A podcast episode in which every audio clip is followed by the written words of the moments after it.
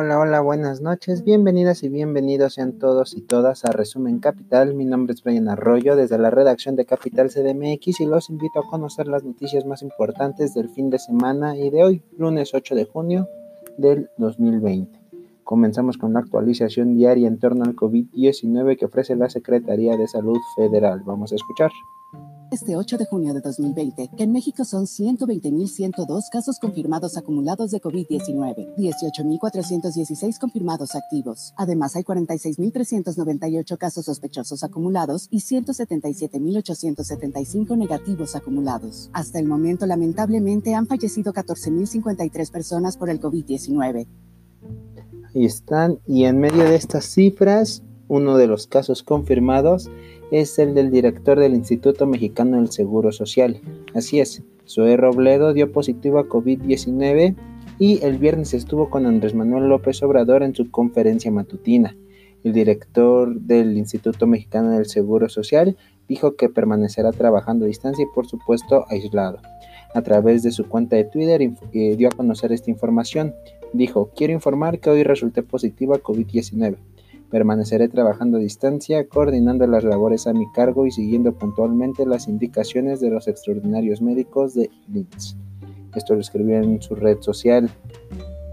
Dijo también que se mantiene vigilancia epidemiológica del caso y de sus contactos. El presidente Andrés Manuel López Obrador, con respecto a esto, informó que la familia de este funcionario federal dio positivo a COVID Además, AMLO dijo que no se había realizado la prueba o que no se realizará la prueba debido a que no ha sentido síntomas. Entonces es innecesaria la prueba ya que no ha tenido síntomas, por lo que se descarta o se puede descartar que no tiene la enfermedad, aunque puede ser asintomático, por supuesto, siempre existe esa posibilidad. Pero bueno, más del COVID-19 y es que los bancos abrirán más tarde, por lo menos en la Ciudad de México, esto para evitar los contagios de COVID-19, para evitar las aglomeraciones. Desde el próximo miércoles cambiarán los horarios de los bancos en la capital. Las autoridades ya analizan modificar los días de pago de empresas para evitar filas en los cajeros. Ya se propone que se dispersen.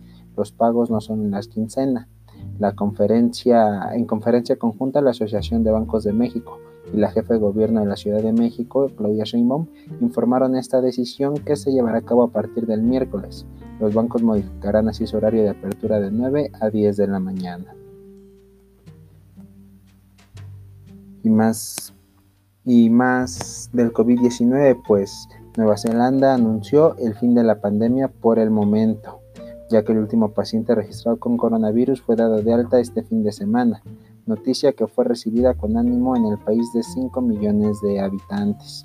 Una noticia alentadora, pero tenemos otra noticia no tan alentadora y es que según expertos del UNAM, los cubrebocas y los guantes, que son artículos de primera necesidad en la epidemia del coronavirus, serán uno de los principales desechos que contaminarán el mar. Esto lo advirtió Raquel Briceño, investigadora del Instituto de Ciencias del Mar y Limnología de la Universidad Nacional Autónoma de México.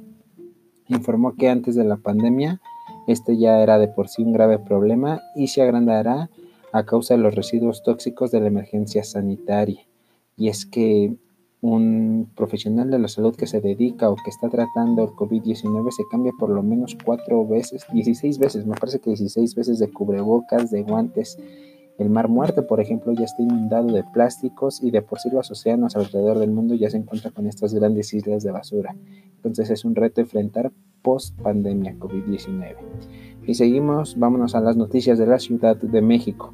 Y es que desde que inició la contingencia sanitaria, alrededor de 30 personas han sido desalojadas de las instalaciones del sistema de transporte colectivo Metro por presentar síntomas de COVID-19. Continuamos con la Ciudad de México, pero ahora en torno a las movilizaciones que se han dado y a lo que ha surgido en torno a la brutalidad policíaca, al uso excesivo de la fuerza policial. Así, la jefa de gobierno Claudia Sheinbaum anunció que su administración trabajará junto con la Comisión de Derechos Humanos local y la Secretaría de Seguridad Ciudadana para generar un protocolo de actuación eh, policial durante protestas en donde existan reglas claras que eviten la represión. Donde se pueda salvaguardar a las personas de sufrir daños, se garantice el trabajo de los representantes de los medios de comunicación, es decir, periodistas, para que nadie resulte lesionado en la cobertura y se minimicen los daños a la propiedad privada y el mobiliario público. En torno a estas mismas situaciones, por así llamarlo, Claudia Sheinbaum, dio el espaldarazo a su jefe de policía capitalina, Omar García Harfuch, esto luego de la actuación de dos policías que el pasado viernes lesionaron a una menor de edad, Melanie Martínez, identificada como Melanie Martínez, de 16 años de edad, durante una protesta ante la representación del gobierno de Jalisco en la Ciudad de México, cerca de Polanco. El secretario de Seguridad Ciudadana es Omar García Harfuch y está al frente de la policía de la ciudad. Así lo ratificó la mandataria la mañana del 7 de junio, es decir, del domingo, cuando se le preguntó si el funcionario había puesto su renuncia sobre el escritorio de la jefa de gobierno.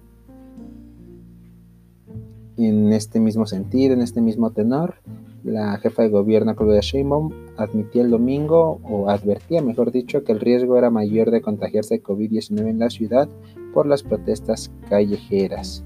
Y seguimos en torno a estas protestas callejeras, ya que los policías o parte de policías, algún sector de los policías, exigieron la liberación de sus dos compañeros, estos que les mencionaba, acusados de abuso de autoridad por agredir a la joven Melanie de 16 años durante su protesta para exigir justicia por la muerte de Giovanni López. Así se llevó a cabo hoy otra protesta, esta vez para exigir justicia para la joven agredida pero por la mañana del día de hoy un grupo de policías vestidos de civil se prostraron frente al reclusorio sur para exigir la liberación de los dos efectivos que en video se puede apreciar cómo agredieron a la joven estudiante del CONALEP pateándole la cabeza cuando ella yace en el suelo. Claudia Sheinbaum anunciaba el domingo que ambos policías, policías habían sido identificados, remitidos al Ministerio Público y ya trasladados al reclusorio sur en espera que un juez resuelva su situación jurídica. Pero esta no fue la única protesta, ya que por lo menos 30 personas, 30 policías de la Secretaría de Seguridad Ciudadana mostraron su descontento de forma pacífica frente a la Unidad de Protección Metropolitana, mejor conocida como Faunos, a la vez que mostraron su apoyo a sus compañeros y pidieron que sean liberados inmediatamente. Otras de las exigencias de estos efectivos policíacos fue apoyo por parte de los encargados de la Secretaría de Seguridad Ciudadana para mejorar las condiciones en medio de las manifestaciones, ya que argumentaron son golpeados, insultados y humillados sin que ellos puedan hacer nada. Y de hacerlo, dijeron, son acusados de agresión. Pues su trabajo, en verdad, y en la Ciudad de México está estipulado no reprimir y no golpear. Entiendo el daño que se puede hacer a inmobiliario público, a edificios públicos, edificios de gobierno, incluso a monumentos históricos. Sin embargo, acatar por el valor de una cosa material más allá de la vida y de la dignidad humana me parece algo triste, lamentable, algo que no debe ser ni siquiera pensado. Pero, por ejemplo, el PAN de la Ciudad de México calificó, tildó de insuficiente y de fracasado el gobierno de Claudia Sheinbaum por decidir no reprimir el día de hoy, ya que hoy no se presentaron, al parecer, ataques de efectivos policiales contra, contra encapuchados, contra protestantes. Esto que muchos medios llaman vándalos por causar destrozos por una exigencia legítima. Y partidas como Acción Nacional que, insisto, cínicos, eh, hipócritas quizás llamarlos, y inmorales, ya que ven cada oportunidad para atacar el gobierno de Morena, federal o local, e incluso exigen, no exigen, pero por ahí esconden su exigencia de no atacar o de no reprimir a jóvenes protestantes. Pero bueno, más de la Ciudad de México, ya que intensas lluvias en la capital dejaron encharcamientos y afectaciones viales. Las delegaciones más afectadas fueron eh, todas, pero en algunas se activó alertas rojas, en otras alerta naranja y en otras alerta amarilla. Azcapotzalco, Cuauhtémoc y Gustavo Madero son las que se marcaron en emergencia roja, por lo que se pidió extremar precauciones en estas. En la alerta naranja se ubicaron Coyoacán, Iztapalapa, Tlalpan y Venustiano Carranza. Y en alerta amarilla Álvaro Obregón, Benito Juárez, Coajimalpa, Magdalena Contreras, Miguel Hidalgo, Iztacalco y Tláhuac. Hubo registro de encharcamientos en, todas las delegaciones, en algunas de las más importantes Santa Úrsula, en Plutarco Elías Calles y 6, en Eje 10 y Candelaria, en Avenida del Imán, Debajo del puente de la raza también se registraron encharcamientos, inundaciones y los hospitales tuvieron leves inundaciones ya controladas, por lo que no fue necesario trasladar a los pacientes. Uno de ellos el pediátrico La Villa y también el Hospital General de Choco. Personal de la Secretaría de, de Gestión Integral de Riesgos y Protección Civil, junto con el heroico Cuerpo de Bomberos, se ocupó de destapar alcantarillas y las recomendaciones de las autoridades fueron retirar el exceso de granizo de techos y alcantarillas y seguir las instrucciones de autoridades competentes, además de estar atentos al pronóstico del tiempo. Y vámonos a política nacional, pues la titular de la Comisión Nacional de los Derechos Humanos, Rosario Piedra Ibarra, señaló que busca una reforma constitucional para que las recomendaciones que emite este organismo sean vinculantes y este pase a ser la Procuraduría de los Pobres es interesante quizás no por el nombre, no en sí por el nombre. Los derechos humanos solo pueden ser afectados o atentados por el Estado mismo. Entonces no me parece que sea la Secretaría de los Pobres, pero sí me parece interesante que lo que pueda hacer la Comisión Nacional de Derechos Humanos no queden simples recomendaciones, ya que estas recomendaciones pueden o no pueden ser acatadas sin que haya por eso un orden legal o una obligación legal la CNDH puede recomendar, puede emitir recomendaciones de pedir disculpas o retractarse, sin embargo no, no cuenta con un respaldo judicial. Interesante esta propuesta. Y en más de política nacional, las, los y las integrantes de Morena se deslindaron de las propuestas de Ramírez Cuellar a través de un documento firmado por más de 500 integrantes. Esto según un documento que subió a sus cuentas, a sus redes sociales, a su cuenta de redes sociales, Jade Polensky, secretaria general del Comité Ejecutivo Nacional de Morena y quien fuera de hecho dirigente nacional del partido. En este documento mostraron estos firmantes su apoyo irrestricto al presidente Andrés Manuel López Obrador, a la vez que se deslindaron de las posturas personales de Alfonso Ramírez Cuellar, presidente interino del partido. Este documento fechado el día de hoy, 8 de junio, llamado En tiempo de definiciones, se enmarca en un contexto donde Andrés Manuel López Obrador ha rechazado también las posturas de Ramírez Cuellar. Así ratificaron su total respaldo e irrestricto al presidente Andrés Manuel López Obrador, a su proyecto de nación y a sus políticas de gobierno. Esto señala el comunicado. Además enlistan cinco puntos que esencialmente contrarian las posturas o las últimas propuestas de Ramírez Cuellar. Por ejemplo, no al aumento de impuestos. Recordemos que Ramírez Cuellar postuló un aumento de impuestos a refrescos, cigarros, alcohol. No al aumento de la deuda pública. Recordemos que Ramírez Cuellar postuló que se puede acceder a la deuda pública para la creación de un estado de bienestar, no a la suspensión de pagos del IMSS de cuotas de obrero patronales, también una declaración de Ramírez Cuellar, no a la irrupción por parte del INEGI, esto causó polémica, y sí a la austeridad republicana tan necesaria y ejemplar. Recordemos que Ramírez Cuellar lanzó una crítica por ahí a la austeridad republicana.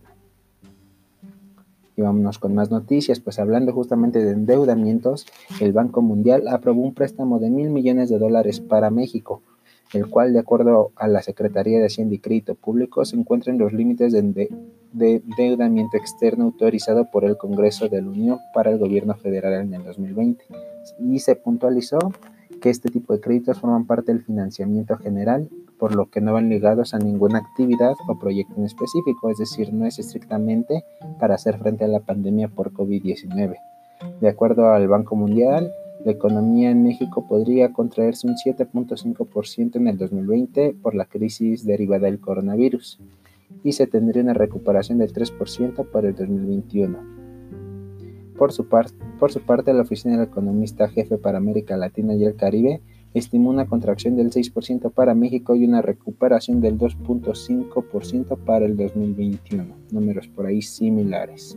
Y más del dinero, pues Alejandro Alegre, director, director general de emisión del Banco de México, explicó que el aumento de la demanda de dinero en efectivo, debido a que las personas lo disponen de manera precautoria ante la crisis del COVID-19 para tener billetes en su poder, no representa un proceso de inflación. Esto en una entrevista con el diario Milenio. El funcionario aseguró que el aumento en la demanda y más retiros en cajeros automáticos y sucursales bancarias solo obedece al deseo de las personas de tener dinero en las manos para acceder, para atender, perdón, situaciones ante la emergencia sanitaria. Y ya para terminar la sección de dinero, recordemos que Jesús Seade es candidato de México para dirigir la Organización Mundial del Comercio dijo que las reglas del grupo ya no reflejan las complejidades de la manufactura y el comercio modernos y planteó reformas que podrían incluir un cambio en el modo en que algunos de sus miembros son catalogados como naciones en desarrollo. El funcionario fue anunciado el lunes como el candidato del país para reemplazar al saliente Roberto Acevedo. Después de 25 años, la inacción en el desarrollo de las reglas Hemos perdido el camino, dijo Seade Ruders. Sin embargo, explicó que hay enormes oportunidades de modernizar el sistema de comercio global que rige la OMC. Y ya para, ya para terminar vamos a noticias internacionales, ya que hubo un masivo homenaje con cientos de personas que acudieron a una iglesia de Texas para honrar al afroamericano George Floyd quien murió bajo custodia policial hace algunas semanas, hace un par de semanas. Esto en medio de una presión en constante aumento en el Congreso de los Estados Unidos para una reforma radical del sistema de justicia. Esta presión está a favor de realizar grandes reformas a la policía intensificaba el lunes Estados Unidos tras dos semanas de protesta por la muerte de Floyd, en momentos en que el agente blanco acusado de matarlo se prepara para su primera comparecencia ante los tribunales noticias nacionales, ya para despedirnos, la Secretaría de Cultura de México y el gobernador de Zacatecas, Alejandro Tello, informaron del fallecimiento del artista y escultor Manuel Felgueres. Hoy Zacatecas y México están de luto. Hemos perdido un hombre excepcional y uno de los mayores exponentes del arte abstracto del mundo. La misión permanente de México ante la Organización de Estados Americanos también lamentó la muerte de Felgueres con un mensaje en su cuenta de Twitter y lo clasificó como gran aliado de la diplomacia. Pues, sin más que decir, que descanse en paz este artista plástico mexicano y gran exponente del arte abstracto.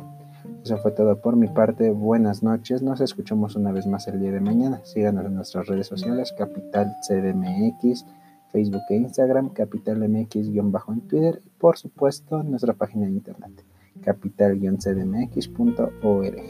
Buenas noches y muchas gracias.